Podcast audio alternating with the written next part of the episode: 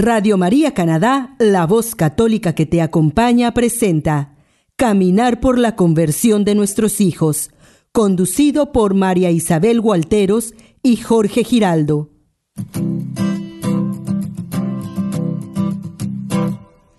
Mientras recorres la vida, tú nunca solo estás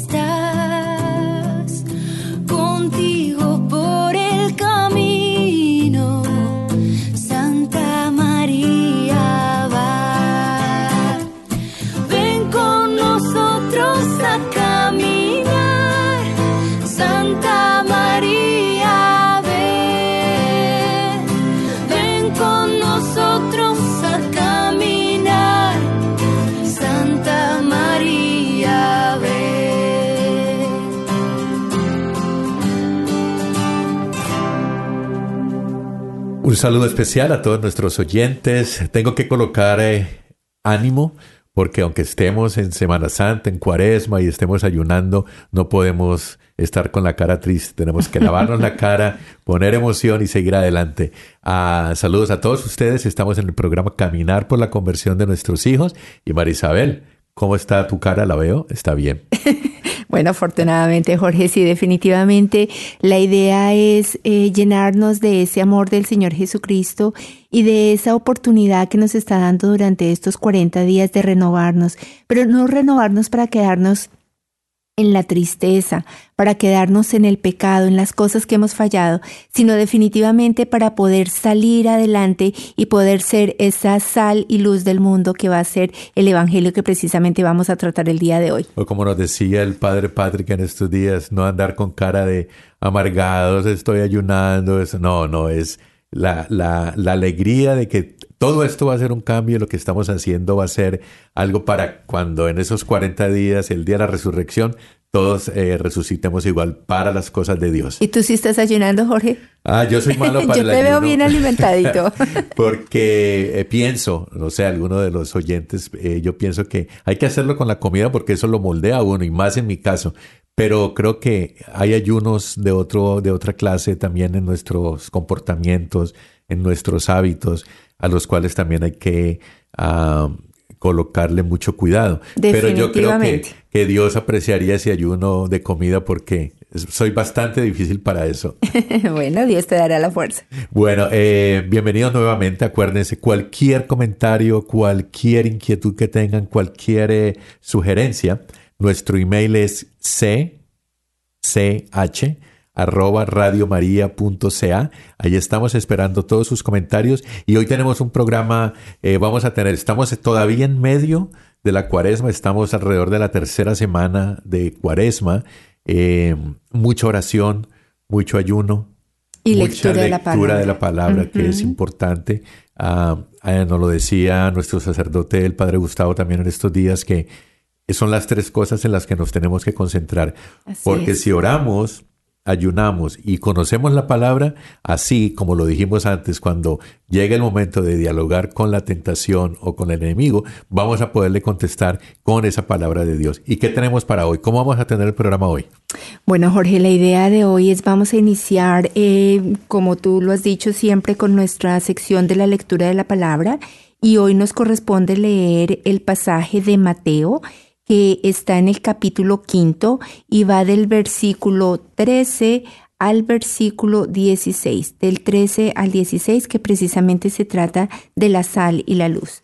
Después vamos a eh, continuar con ah, algo que eh, hemos descubierto últimamente y es eh, la importancia de hacer el Via Crucis. Vamos a contarle un poquito qué es el Via Crucis y ah, ver el Via Crucis desde otro punto de vista. Esperemos a que lleguemos ahí para contarle a la gente. Y al final vamos a hablar de nuestra hora santa. Seguimos activos ya. eh, hora santa en eh, St. James, hora santa en Brampton. Y muy pronto ya estamos eh, casi listos para después de la, de la Pascua. Arranquemos con otras tres eh, iglesias. Y la idea es ir llegando donde esos padres. Esa es la intención que tiene padres y madres orantes de ir atrayendo más padres y decirles, vengan, aquí está el Santísimo para que ustedes eh, traigan a los pies de él a sus hijos. Y es bastante importante esa adoración en esta cuaresma. Yo creo que nos tenemos que concentrar, no solamente ir a eh, la hora santa de padres y madres orantes, sino cuando podamos ir a esa adoración. Es muy, muy importante, muy poderosa y nos ayuda bastante ese diálogo que vamos a entablar con Dios en nuestra intimidad. Así es, Jorge, por esa razón, entonces te quiero invitar a que escuchemos la canción que tenemos para hoy y luego volvemos ya con la lectura de la palabra. Vamos al break y regresamos. Luz del mundo, deja de ocultarte en lo profundo. Sal de la tierra, cuida tu sabor, nunca lo pierdas.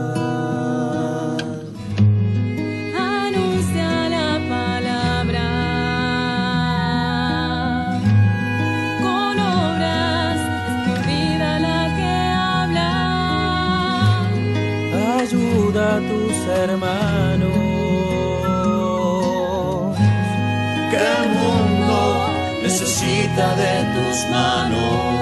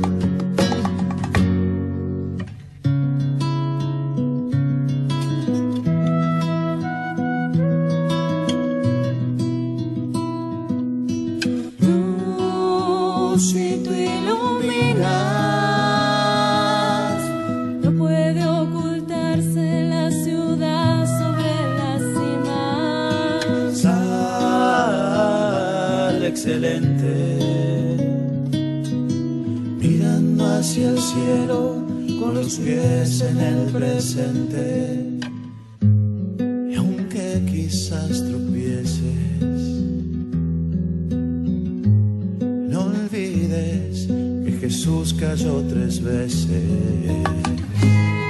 Levántate y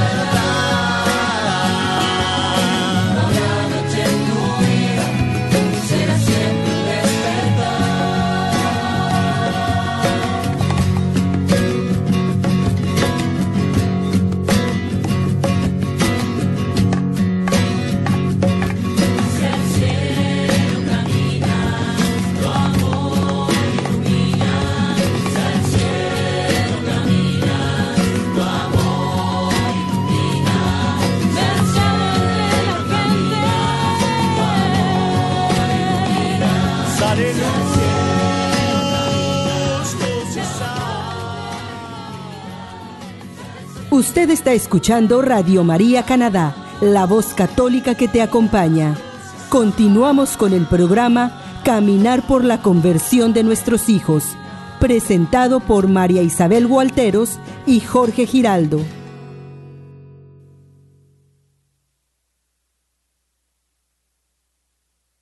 Bueno, estamos de regreso, María Isabel. Ah, vamos a continuar ahora con ah, la parte importante que tenemos en nuestro programa y es eh, la lectura de la palabra. Como dijiste, vamos a estar, eh, eh, continuamos con Mateo. Es Mateo 5, del 13 al 16 y es el pasaje que habla de la sal y la luz. Entonces, eh, María Isabel, como siempre, si nos pedimos Espíritu Santo Claro y que sí, Jorge. continuamos con la lectura. Pues te invito a que nos pongamos en la presencia del Señor, en el nombre del Padre, del Hijo y del Espíritu Santo. Amén. Señor Jesús, te reconocemos como nuestro único Señor y Salvador, y somos conscientes de nuestra nada sin tu gracia. Por eso, Señor, el día de hoy queremos pedirte que envíes tu Santo y Divino Espíritu para que nos ilumine, Señor, para que nos muestre tu mensaje, lo que tú quieres que nosotros aprendamos el día de hoy de esta palabra, Señor. Que se haga tu obra, que sea tu pensamiento, tu palabra, la que se transmita a través de cada uno de nuestros mensajes el día de hoy, y que toda la gloria sea para ti, Señor Jesús, por los siglos de los siglos. Amén. Ustedes son la sal de la tierra, pero si la sal se vuelve insípida, ¿cómo podrá ser salada de nuevo? Ya no sirve para nada, por lo que se tira afuera y es pisoteada por la gente. Ustedes son la luz del mundo. ¿Cómo se puede esconder una ciudad asentada sobre un monte? Nadie enciende una lámpara para taparla con un cajón. La ponen más bien sobre un candelero y alumbra a todos los que están en la casa. Hagan pues que brille su luz ante los hombres, que vean estas buenas obras y por ello den gloria al Padre de ustedes que está en los cielos. Palabra de Dios. Te alabamos, Señor.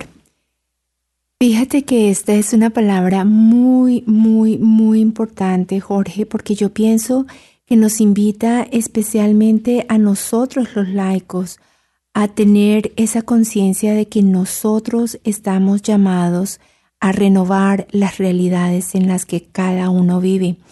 Y eso es muy importante, es, es, pensar un poco qué es exactamente la sal. Y si tú te pones a pensar, la sal es algo que ayuda a sazonar, que ayuda a dar gusto, que ayuda a que eso que estamos comiendo de verdad se haga más sabroso, más apetitoso, ¿verdad?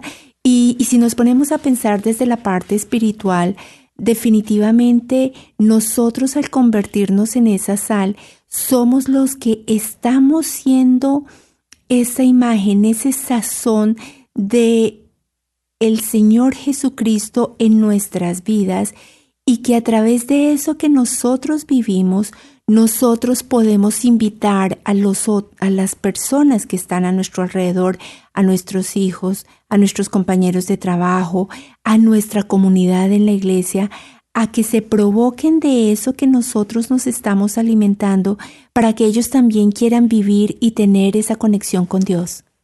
Bueno, María Isabel, eh, te veo con cara de preocupación por la pregunta que te voy a hacer. Ah, pero es, Parte, es parte de esta reflexión. Eh, ¿Tú eres buena cocinera? diría sí y no. Cuando me lo propongo, sí, definitivamente. Cuando me lo propongo, sí. Ok. ¿Eres eh, salada, insípida? ¿Eres... Eh, ¿Cuál es tu, a mí me encanta todo con sazón, Jorge. Eso es algo que, que sepa rico, que yo realmente cuando siento algo insípido, mm, mm, comienzo a echarle salecita hasta que me sepa algo. Eh, bueno, en mi caso es al contrario. Mi esposa es bastante, ella siempre anda que la sal es mala, que no podemos hacerlo, oh. que esto, desde el punto de vista de la cocina. Te hago esa pregunta porque es, es lo que tú estabas diciendo ahora, es básicamente cuál es el punto y cuál es el balance real si nos estamos refiriendo a un plato? ¿Cuál es el punto en que tú tienes que colocarle o demasiada sal o menos sal? Eh, o definitivamente no tienes sal. ¿O qué haces tú cuando algo está, quedó insípido y tú le colocas sal? O sea, ¿cuál es ese balance que tenemos que hacer nosotros como padres y como madres de serlo, no solamente en la familia, porque yo creo que este, este, este tema de la sal, vamos a hablar, hablar ahora de la luz que lo veo más desde el punto individual, pero esto es la sal, cómo somos ¿Qué, tipo de sal estamos siendo en nuestra familia, en nuestra comunidad, en nuestra iglesia? Por eso te hacía la pregunta porque creo que hay, hay diferente, pero encontrar ese balance yo creo que es lo importante. Y yo creo que tú has dado en el punto justo, Jorge, precisamente porque fíjate que a veces ser sal en la vida de otros se nos vuelve un exceso. Entonces comenzamos, es que eh, hay que orar, es que hay que doblar la rodilla y, sobre todo, por ejemplo, con nuestros hijos, a veces ese, ese tanta insistencia en que tienen, no en que se enamoren de lo que están haciendo para agradar al Señor, sino es que el que tienen que arrodillarse, tienen que rezar el rosario, tienen que hacer esto, o a veces la misma comunidad espera, es que ustedes tienen que eh, hacer esta donación. O sea, se vuelve a veces una carga para las personas que están tratando de encontrar precisamente ¿Cómo me enamoro yo de Dios? ¿Cómo le encuentro sabor a esto que estoy viviendo? Porque es que definitivamente la fe es algo que tú tienes que saborear, es algo que tú tienes que querer y que, que tienes que, que definitivamente apropiarte, ¿cierto? Y eso viene a ser la sal, o sea, cuando tú le echas sal a algo, es algo que tú quieres que sea apropiado para ti, que te guste, que te deleite, diría yo, es la palabra. Y eso debe ser el Señor Jesucristo, algo que nos deleite, que se vuelva ya no en la obligación, sino en la necesidad. Y por eso la importancia también de la medida.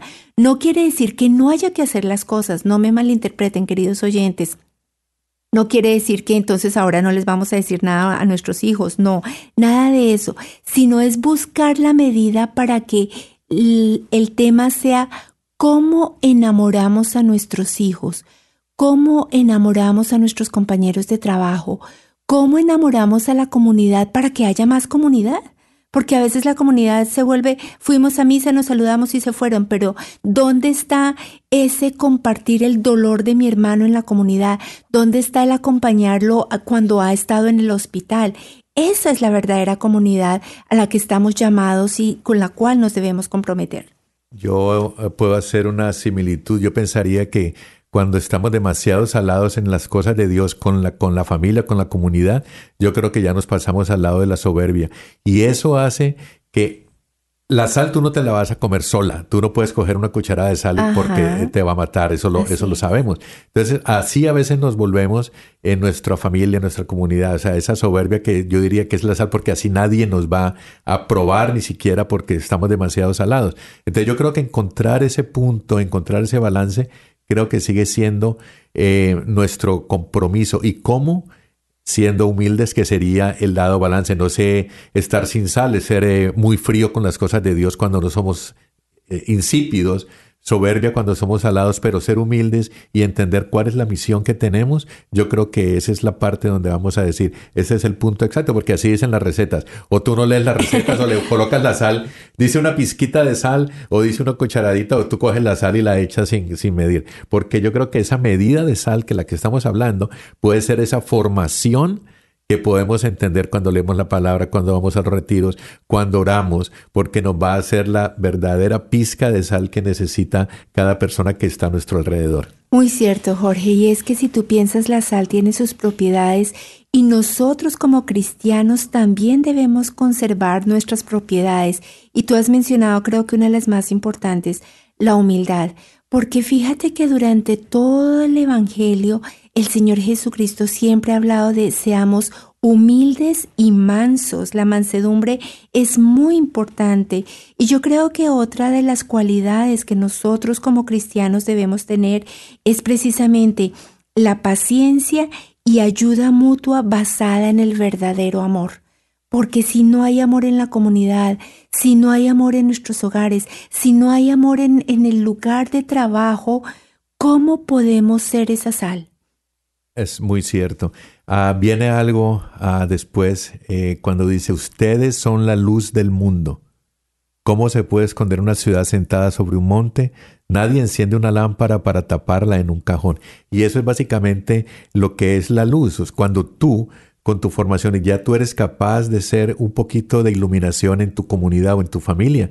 Yo creo que la obligación es seguir guiando. ¿Y cómo es, cómo lo interpreto yo en este momento que es la luz? Es cuando tú eres ejemplo, cuando la gente se fija en ti, cuando la luz entra a un sitio y que está oscuro y ilumina. Eso es lo que debemos ser nosotros en nuestra familia. Llegó mi papá, llegó mi mamá, eh, que el hogar se sienta diferente, no que lleguemos a, porque a veces somos y en algunos momentos somos la oscuridad de nuestras familias y la oscuridad de nuestros grupos, de nuestra comunidad y de la iglesia. Yo pienso que a esto se refiere un poquito ese, esa parte de la luz. ¿Cómo lo ves tú? Has dado en el punto, Jorge, y es que hay una cosa muy importante y es que la luz, si tú lo piensas, tú nunca te alumbras a ti mismo.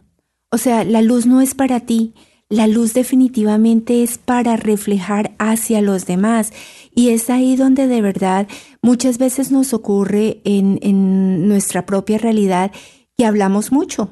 y decimos mucho y sí es que somos buenos cristianos y es que eh, Dios es lo más importante, pero nos quedamos en la palabra y se nos olvida que son las acciones las que realmente dejan huella y quedan grabadas en la memoria.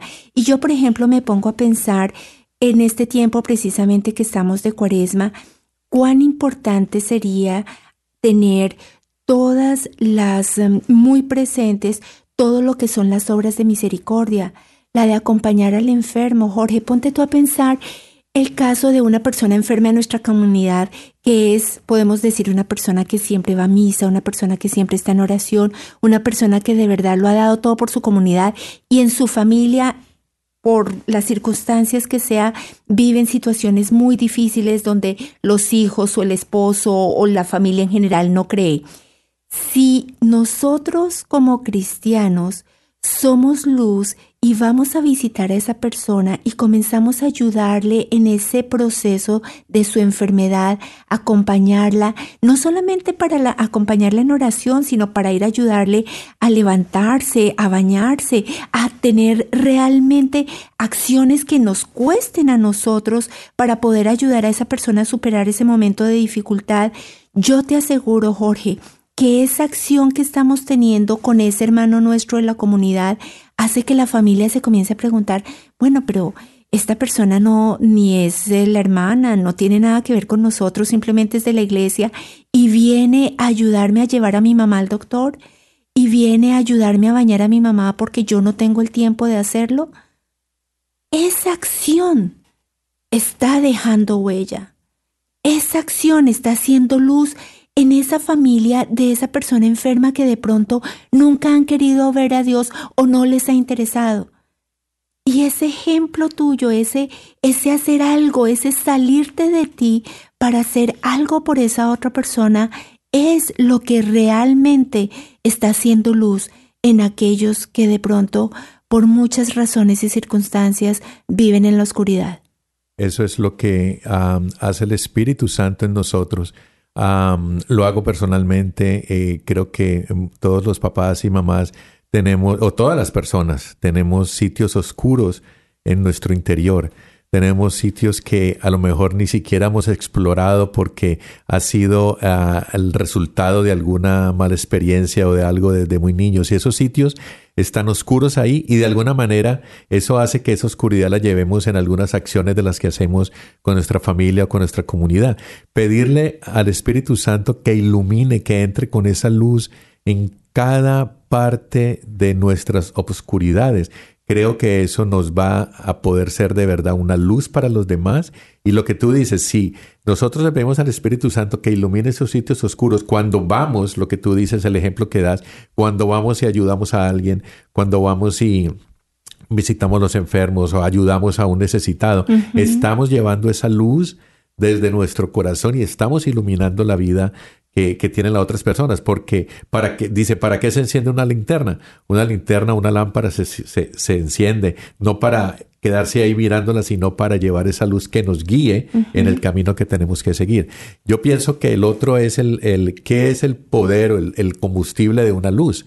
Es nuestro Señor. Yo creo que una, una, linterna necesita una batería, una lámpara, un bombillo necesita la electricidad. Nosotros necesitamos de ser esa, ese, que nos alimentemos de esa luz del Señor para poder ser luz en, nuestros eh, grupos donde nos, eh, eh, nos manejamos. Así es, en el ambiente donde estemos, Jorge. Y hay una cosa muy importante que yo sí le quiero recalcar a todos nuestros queridos oyentes y a nosotros mismos, Jorge, que precisamente cuando estábamos haciendo la reflexión de esta palabra vino a mi mente, y es que muchas veces nosotros como cristianos nos quedamos es eh, con lo que hablamos, ¿no? El tratar de transmitir el mensaje, el tratar de, de, mm, de hablar de nuestras propias experiencias y eso.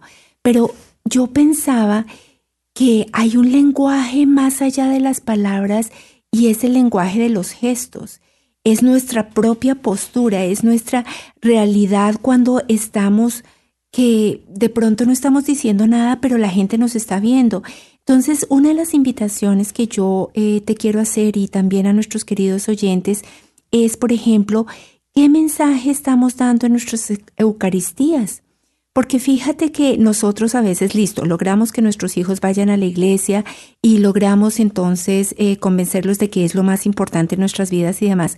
Pero a veces llegamos allá y la postura que tenemos ante el Señor es como la postura del señor bonachón, ¿no? Ese señor gordito, no sé si tú lo puedes imaginar, ese señor gordito, sonriente, no sé qué, pero que se sienta como diciendo, bueno, aquí estoy, pero no hay como ese ese sentimiento de respeto, ese sentimiento de entrega, ese sentimiento de, de, de, pedirle perdón por cosas que hayamos podido hacer durante la semana.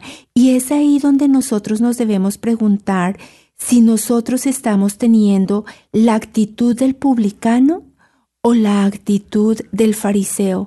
Ese publicano que va y dice, Señor, perdóname, yo no, no soy digno de estar acá, no soy digno de estar porque he fallado en esto, en mi casa, en esta semana, con mi esposo, con mi familia, con mis amigos, he hecho esto que te ha ofendido. O llego allá como con sacando pecho y diciendo, estoy acá cumpliendo con mi deber de misa. Eso es importante que lo pensemos, que no es solamente palabras, sino nuestros gestos, nuestra actitud, nuestro verdadero arrepentimiento y humildad ante el Señor, no para que los demás lo vean, sino nosotros en esa entrega con Él puede ser luz para otras personas escuchándote, María Isabel, creo que empezando por, por mí, te invito a ti, invito a todos nuestros oyentes a que hagamos un balance, a que hagamos, nos miremos por dentro, qué estamos siendo cuando llegamos, porque a veces cuando llegamos a nuestra casa, cuando llegamos a un grupo, ¿qué está viendo la gente? Está viendo, oh, llegó María Isabel, chévere, ese nos va a dar eh, el ánimo, nos va a ayudar, o es la gente, oh, llegó María Isabel, no sé qué, ¿qué estamos siendo? en nuestros grupos. Evaluémonos internamente y digamos, ¿estamos siendo una luz donde la gente quiere que lleguemos y vernos? ¿O solamente somos el que dice, oh, ya llegó Marisabel, este, o Jorge, bueno, estamos hablando de los dos o cualquiera. ¿Qué parte estamos siendo de nuestra vida en la vida de los demás, en la vida de nuestros hijos. Se alegran cuando nos ven, están contentos porque estamos alrededor de ellos o al contrario, quieren que estemos ahí, que nos vamos, que estemos afuera, que... ¿Qué somos? Yo creo que esa es una, una eh, eh, evaluación que nos tenemos que hacer basados en la, en la sal y la luz. ¿Qué somos? ¿La sal y la luz? O al contrario, somos oscuridad y somos insípidos para nuestra familia, para nuestros hijos y para nuestros grupos. Y ya para finalizar, Jorge, una parte que me parece muy importante tener en cuenta, queridos oyentes, es que la luz muchas veces trae sobre la mesa cosas que no nos gustan. Y nosotros en esa luz debemos estar fortalecidos en la fe, en la oración y en la palabra, para que de verdad hay una palabra muy importante que el Señor Jesucristo nos dejó y es la exhortación. Y la exhortación se debe hacer con amor. Cuando tú ves que tus hijos se están equivocando en algo, es poderles decir con amor para traerles luz a su vida. Es poderles decir a tu compañero de trabajo, no delante de todo el mundo, pero sí en privado, mira, esto está pasando, es ayudarle a esa persona a traer luz a su vida para que pueda salir de esa oscuridad y poder tener ese encuentro con el Señor. Y yo creo que debemos incomodar algunas veces, porque no sé si tú has estado en un sitio está oscuro, eh, está no se ve nada y alguien llega y enciende la luz y tú te molestas los ojos o oh, apague la luz que no veo. Yo creo que ahí esa es parte también ser la luz, pero también ser una luz que despierte a los demás, que los incomode no desde el punto de vista negativo, sino que los haga ver que han estado en una parte oscura y que necesitan realmente la luz. Y si tú lo haces con misericordia, Jorge, mira que esa persona va a comenzar de pronto a sanar y va a querer decir, oye, ¿sabes que yo quiero ir contigo al grupo de oración? Yo quiero ir a la iglesia, ¿sí? Entonces, fíjate que es ahí la conexión, porque si nosotros aceptamos la situación de la persona y, ah, como que, ah, bueno, eso es el allá y eso, nos estamos volviendo oscuridad también, estamos perdiendo nuestro poder de iluminar. Así es, eh, creo que ha sido una buena reflexión y esperamos que eh, a todos nuestros oyentes también los ponga en esa situación de pensar. nos vamos a ir a un corte musical, vamos a, relajar un poquito y a, escuchar algo que tiene que ver mucho con el tema y vamos a regresar con la sorpresa que les tenemos sobre el Via Crucis.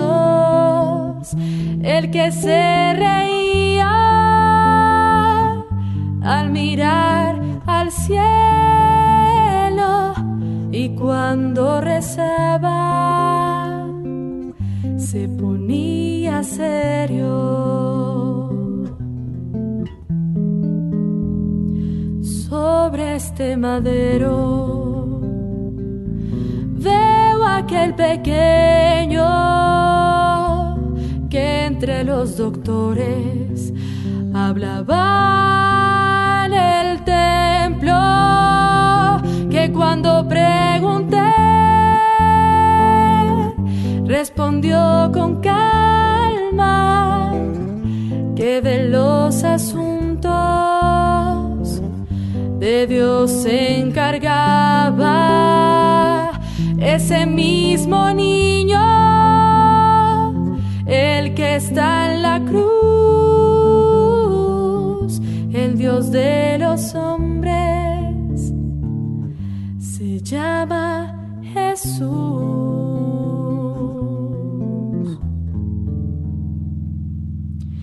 Ese mismo hombre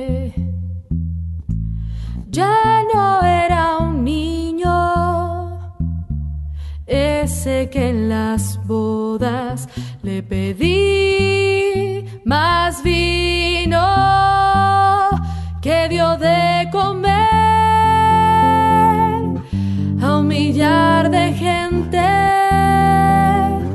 y a pobres y enfermos. Los miró de frente, río con aquellos a quienes más quiso y lloró en silencio al morir su amigo. Hola Marisabel, estamos de regreso y tenemos una sorpresa. Ah, hemos estado hablando de oración, hemos estado hablando de ayuno y hemos estado hablando de leer la Biblia, pero me he encontrado un poquito más de frente y eso lo estábamos hablando antes del programa en lo que es el Via Crucis o cada paso que dio nuestro Señor en esa pasión que yo creo que no nos debemos olvidar porque yo creo que eso es parte de lo que estamos eh, mm, no celebrando, sino llevando pasito a paso en nuestra propia vida y es como acompañar espiritualmente a nuestro Señor en esa agonía que Él fue teniendo, porque me imagino lo duro que ha podido ser. Eh, lo que te quería decir es que a veces estamos acostumbrados a escuchar el Via Crucis desde el punto de vista de lo que fue el sufrimiento del Señor, pero me he encontrado hace un par de años con un Via Crucis que es acompañando a la Virgen en esos momentos de dolor. Y creo que eso es lo que una madre puede sentir en estos momentos y como padres y madres orantes tenemos que entender los sufrimientos que tuvo eh, la Virgen María y que nuestras cruces de pronto no son tan pesadas si nos ponemos y miramos lo que ella sufrió viendo a, el, el sufrimiento de su hijo. Entonces vamos a empezar. Esto eh, Via Crucis lo escribió el padre Javier Leós. Él es de la parroquia de San Juan eh, Evangelista de Peralta, Navarra, en España. Y vamos a ver cómo empezamos y le llevamos este mensaje a todas esas mamitas, especialmente a las mamás que están sufriendo tanto.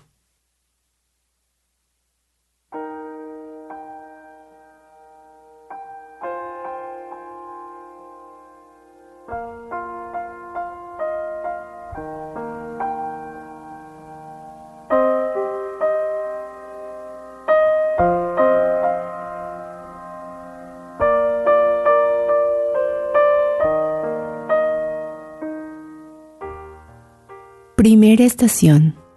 Jesús es entregado. El ángel me lo anunció en Nazaret. Yo lo alumbré en Belén, pero uno de los suyos, representando al amigo ingrato, lo entregó a la muerte. Hoy recuerdo aquella noche angelical y celestial de su nacimiento. Qué gran y humilde señal de Dios a la tierra. Dios amor. Una vez más, mi Hijo, como en el día de su alumbramiento, es puesto delante del mundo sin defensa, sin aplausos, sin grandes reconocimientos, sin proclamar lo que en verdad es, Hijo de Dios.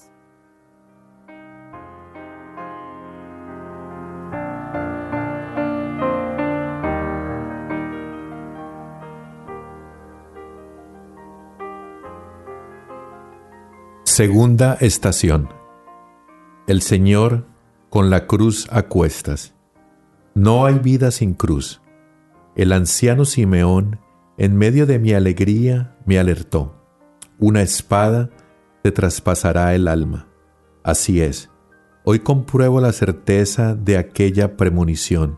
Mi hijo, aquel al cual arrullé y acuné en mis brazos, va con una cruz camino del Calvario Nunca pensé, el peso de esos dos maderos lo iba a sentir en mis entrañas de madre.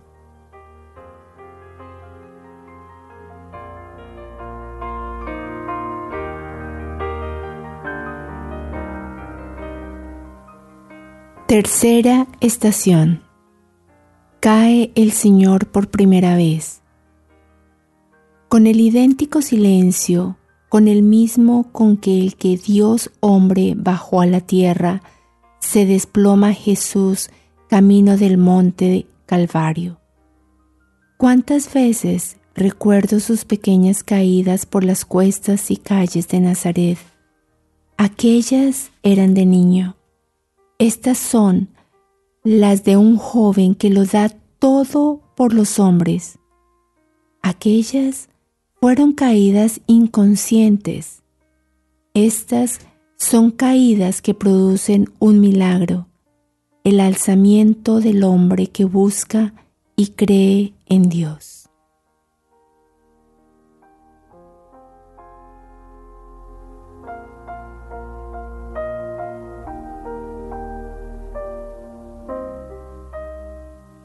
Cuarta estación. Jesús se encuentra a su madre. Nunca olvidaré el primer encuentro con mi hijo. Era entrada la noche. Jesús estaba inquieto. Hubiera querido tantas cosas para Dios en Manuel. La coincidencia de hoy con mi hijo es más cruel y, a la vez, similar a la de su nacimiento. Entonces lo contemplé con amor de madre y hoy lo quiero con un amor de madre que ha madurado en el árbol del dolor. Y agarrándome a esa cruz, bien lo sabe Jesús y también vosotros, me podréis encontrar como corredentora, como compañera e intercesora.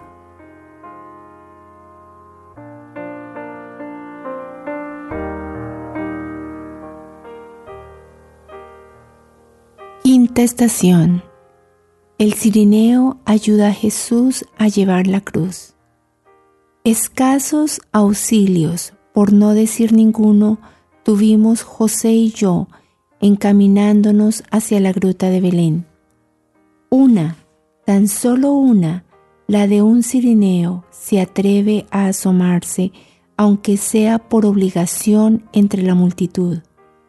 Ayuda, Ayuda quiere el Señor para que su palabra jamás se apague, para que su amor se extienda.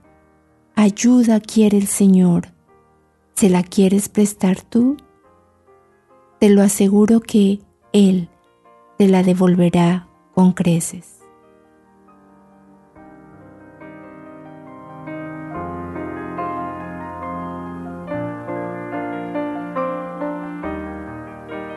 Sexta estación. La Verónica enjuaga el rostro de Jesús. Aquel al que tantas veces acaricié siendo niño, aquel al que en multitud de ocasiones en la fuente de Nazaret le calmé la sed, aquel al que con el agua limpia y cristalina le limpié una y otra vez, aquel hoy es aliviado en su rostro por una Verónica. Gracias, buena mujer. Tú sí que sabes comprender lo que es descubrir en el que sufre, en el que llora, y en los rostros desfigurados el mismo rostro de Dios. En mi pensamiento de madre han quedado muchas imágenes de Jesús, pero hoy, en el lienzo de tus manos, quedará para siempre grabado el rostro del pesar de Cristo.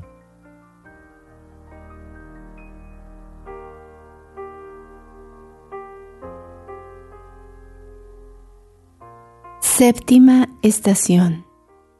Cae el Señor por segunda vez. En interminable subida por la vía dolorosa, contemplo como madre al que tantas veces curé y levanté. Y hoy la sangre de mi sangre corre a ríos por las calles de Jerusalén. Y hoy la carne de mi carne se desgarra por el pecado de los hombres bajo el peso mortífero de la cruz. Adelante, hijo mío, por Dios y por los hombres, no hay cruz pesada sino fuertes hombros. Te espera un mañana, una madrugada donde tu cuerpo ha de renacer para que el de los hombres no caigan en el olvido para siempre y definitivamente.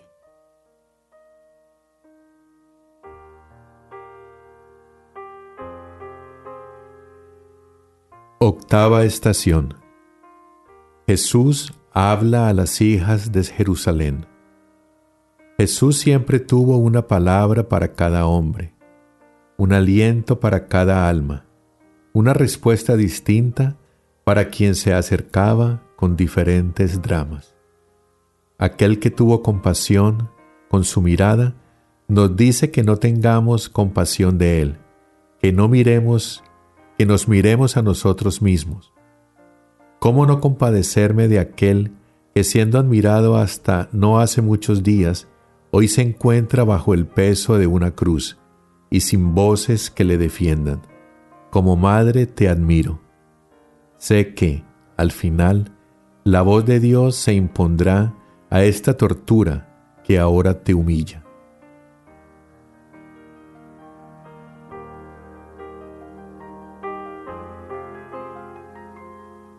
Novena estación.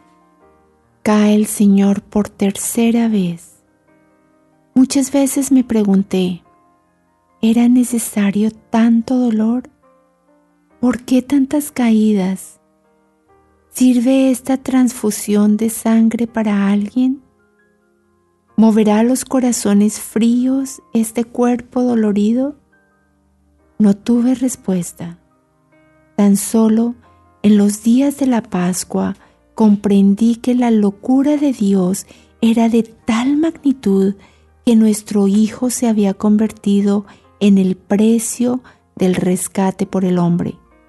Gracias. Como madre os lo digo por acompañarnos en este momento.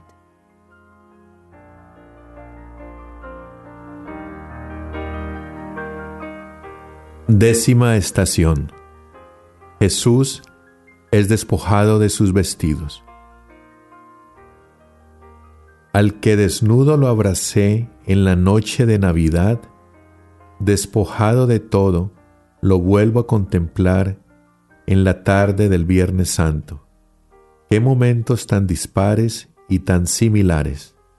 Jesús humillado, Dios desprendido de toda riqueza, Jesús en la soledad, en Belén en la oscuridad de una gruta, hoy en el vértigo que produce asomarse a este monte Calvario. Desnudo vino Dios a la tierra, desnudo sube mi Hijo, Cristo, a la cruz. ¿Por qué no te vistes tú con el manto de la verdad y de la fe, de la esperanza y del amor de Dios?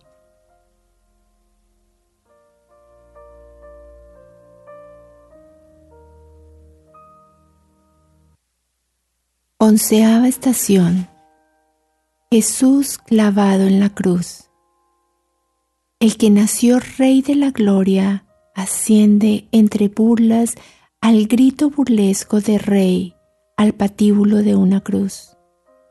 Yo miraba a todos lados, buscaba a mi hijo en la cruz y me acordaba de aquellos momentos cuando ya en la cuna lo veía desde entonces cargando con la cruz. Rey de los judíos, para mí sí que lo fue desde el primer momento. Fue el Rey del mundo, mi Rey ofrendado por los pastores, mi Rey adorado por los reyes.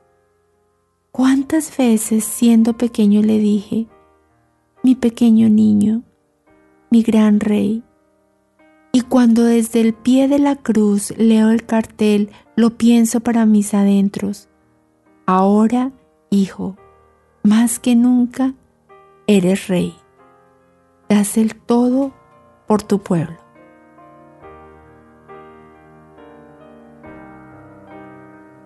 Décima segunda estación. Jesús muere en la cruz. Un Dios que descendió sin ruido a la tierra, guarda silencio en mi Hijo Jesús. Yo no lo entendía, no comprendía el porqué, la crueldad y la radicalidad de estos gestos. ¿No te bastó, Dios mío, la sobriedad, la indiferencia ante tu llegada o la calma de Belén? ¿Cuántas veces me lo preguntaba? En ti, Jesús, se clavan nuestras penas y nuestros sacrificios. En ti, Hijo mío, desaparecerán las discordias y las enemistades en ti, en tu mudez y muerte Jesús. Los hombres se hacen más hermanos, la cruz se alza como el pasaporte para alcanzar la eternidad. Duerme, mi hijo, duerme que, desde aquí abajo, como madre, te sigo arrullando y queriendo.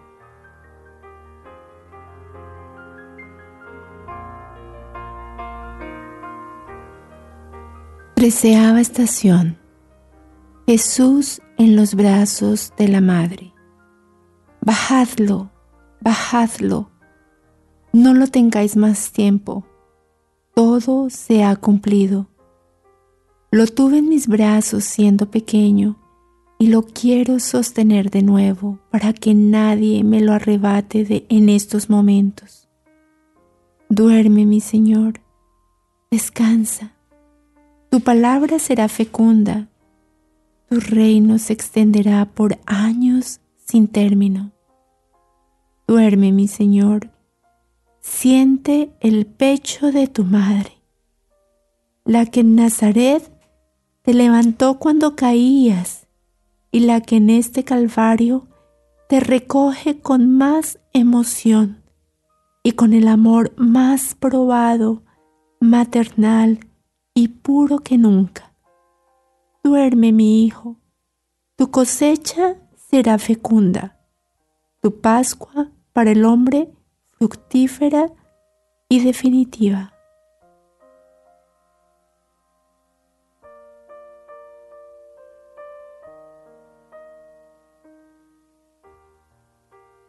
Decimacuarta estación. Jesús es puesto en el sepulcro.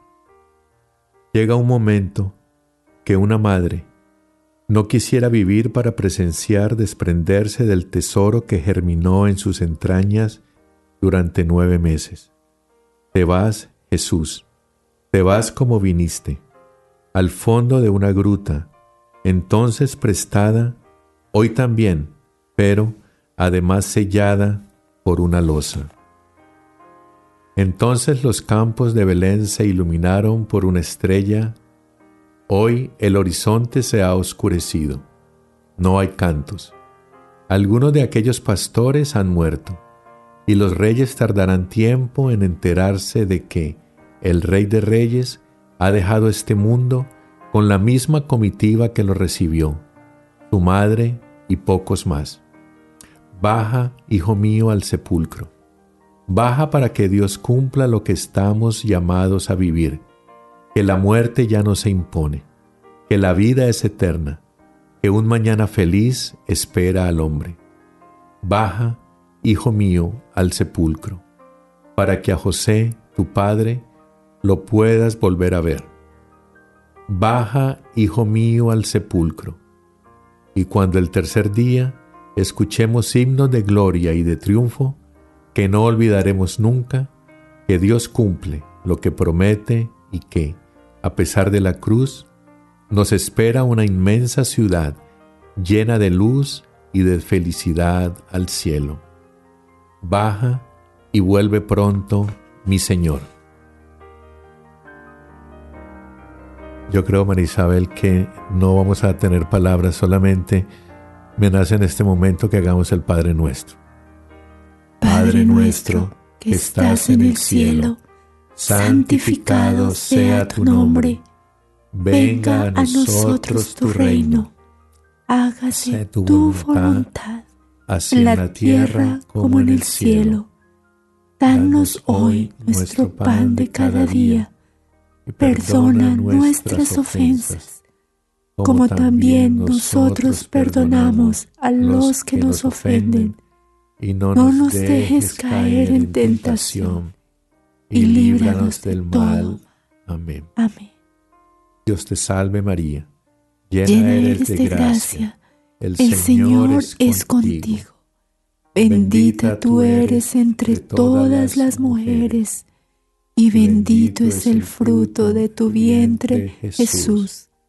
Santa María, Madre de Dios, ruega por nosotros los pecadores, ahora y en la hora de nuestra muerte. Amén. Gloria al Padre, al Hijo y al Espíritu Santo. Como era en un principio, ahora y siempre, por los siglos de los siglos. Amén. Usted está escuchando Caminar por la conversión de nuestros hijos en Radio María Canadá, la voz católica que te acompaña. Nuevamente con ustedes, María Isabel Gualteros y Jorge Giraldo. Bueno, María Isabel, estamos de regreso a lindo momento. creo Wow, que ha sido muy especial y creo que a eso vamos llegando cuando empezamos a entrar más en el camino del Señor, cuando empezamos a entender muchas cosas que de pronto antes no veíamos, como decíamos en el Evangelio de hoy, cuando la luz empieza a iluminarnos, empezamos a entender todas estas cosas que antes no veíamos. El Via Crucis y visto desde el punto de, eh, de la Virgen es para que como papás y mamás entendamos que no hay mayor cruz que la que la Virgen sufrió, esa espada que eh, le dijo a Simeón, Simeón. que le iba a atravesar el corazón, es la misma espada que a veces nos atraviesa a nosotros como padres y que tenemos que entender que siempre hay un nuevo momento, un nuevo amanecer y que esos hijos son de Dios y que Él los está cuidando. Así es, Jorge, de verdad, qué bendición, Señor y Dios mío, que nos hayas dado la oportunidad hoy de poder reflexionar en esta oración tan hermosa que es el Via Cruces y más visto desde los ojos de la Santísima Virgen María. Y una cosa importante, Jorge, que no se nos quede en el tintero, es la parte del Evangelio al final, porque yo creo que es ahí donde siempre debemos tener importante que dice, hagan pues que brille su luz ante los hombres, que vean estas buenas obras y por ello den gloria al Padre de ustedes que, esté, que está en los cielos. Todo lo que hagamos debe ser para darle gloria a nuestro Padre Santísimo. Que eso no se nos olvide, queridos oyentes, porque a veces de verdad nos queremos apropiar de los créditos y esto no debe ser por nosotros, esto debe ser para darle gloria a Dios, nuestros hijos, nuestro trabajo, nuestra vida entera, que sea para darle gloria a Dios Padre Todopoderoso. Así es, María Isabel. Ahora la invitación de siempre. Eh, necesitamos escuchar de ustedes, de los que nos están oyendo, a nuestro email cch@radiomaria.ca y hemos llegado al momento, eh, mantenemos eh, haciendo las horas santas. Esta semana vamos a tener la hora santa en San James. Fue la hora santa que por el clima tuvimos que cancelar. Pero ya hemos aprendido a que no nos quejamos, oh, cancelamos la hora santa. No, era lo que teníamos que hacer en ese momento y era por alguna razón porque estaba muy peligroso eh, manejar en Toronto. Pero bueno, nos llega siempre una nueva oportunidad y esta semana los invitamos a todos a San James, a nuestra hora santa con Via Crucis. Y no se perdió el tiempo porque recuerda que hicimos un rosario, nos reunimos todos los padres en oración, cada uno desde su casita, a hacer el rosario por los hijos. Qué bendición más grande, ¿no la te parece? La próxima semana nos vamos a invitar a algo que nos ha llegado que se llama Mater Fátima. Eh, vamos a dejar esa invitación para el próximo programa. Vamos a estudiar eh, de qué se trata y todo eso para que eh, unidos hagamos lo que Fátima nos está mandando. Claro que sí. No vamos a hacer hoy la oración ah, normal que hacemos de nuestra hora santa de padres y madres orantes, porque nos ha tocado y nos ha llegado una oración que deberíamos hacer hoy al final, hablando de esto que eh, nos trajo el Evangelio de Mateo, que era la sal y la luz. Entonces, eh, María Isabel, nos vamos a preparar para la oración. Te invito a que nos pongamos en la presencia nuevamente de nuestro Señor Jesús, en el nombre del Padre, del Hijo, del Espíritu Santo. Amén.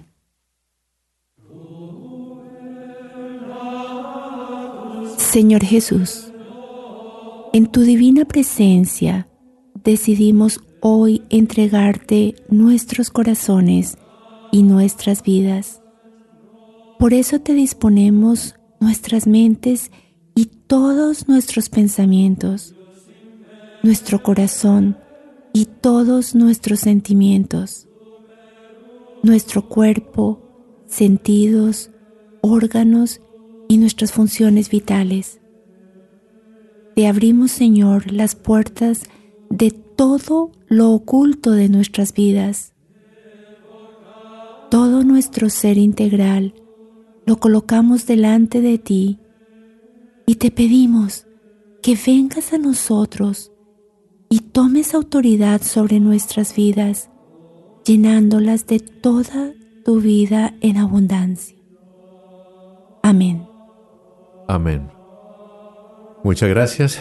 Momento de despedirnos.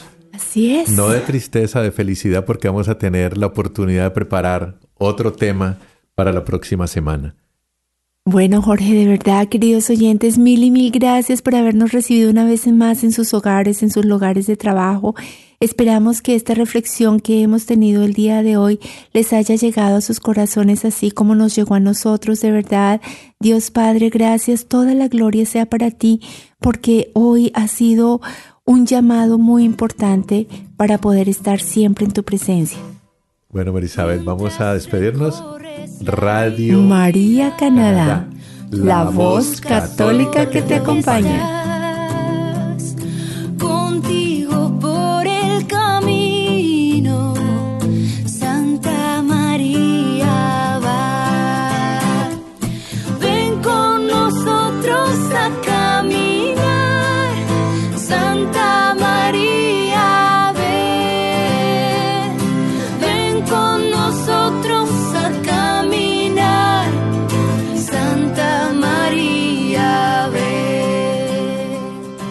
Usted escuchó Caminar por la conversión de nuestros hijos, conducido por María Isabel Gualteros y Jorge Giraldo en Radio María Canadá, la voz católica que te acompaña.